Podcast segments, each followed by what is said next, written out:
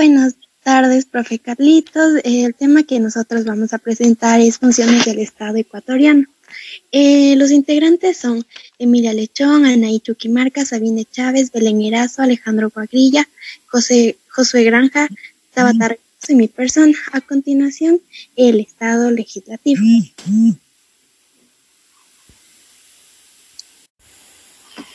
Eh, como dicen que los ciudadanos eligen a sus representantes mediante elecciones con un sufragio universal, libre y secreto cada cuatro años.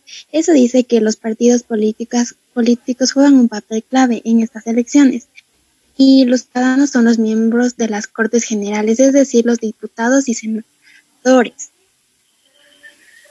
Ya, y también sabías que la, eh, la función legislativa corresponde a la Asamblea Nacional y cumple las funciones de creación de leyes y fiscalización, incluyendo la posibilidad de plantear un juicio político en contra del presidente, el vicepresidente y también a los ministros del Estado.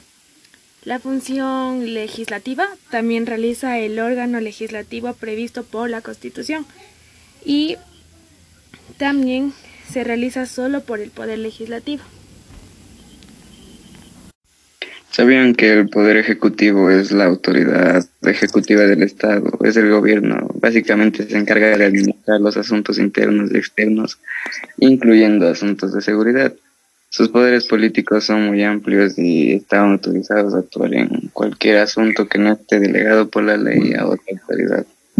Algo así.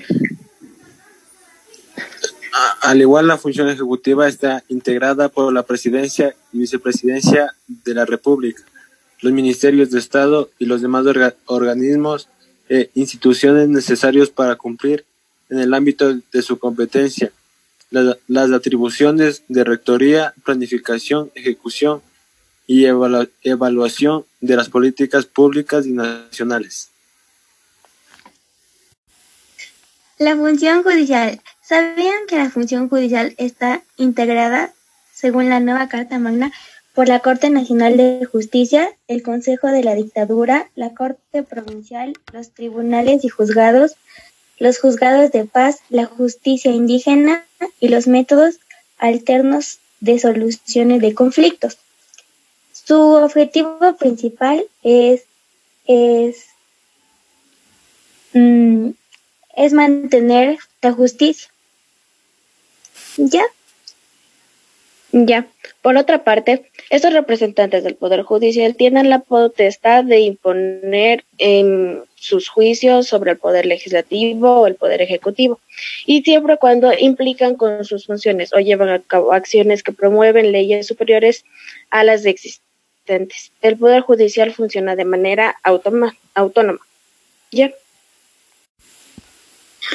Em, ¿Sabías que el término electoral adjetivo que significa de las elecciones o de los electores y que se designa perfectamente al Parlamento en su condición de elector, es decir, de órgano encargado de elegir autoridades?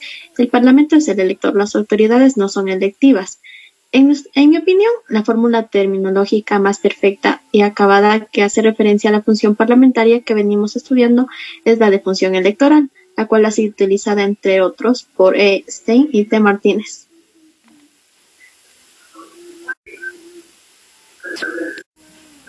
La función electoral, tal como se la ha proyectado en el texto de la Constitución, es parte de la organización del Estado.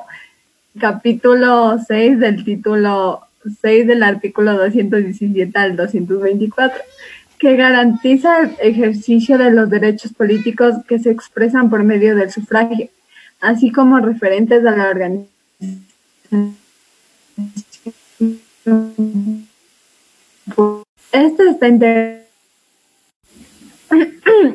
La función electoral, tal como se la ha proyectado en el texto de la Constitución, es parte de la organización del Estado, que garantiza el ejercicio de los derechos políticos que se expresan por medio del sufragio, así como referentes a la organización política de la ciudadanía. Está integrada por el Consejo de Participación Ciudadana y el Tribunal Contencioso, que tienen lugar en la sede de Quito. Muchas gracias.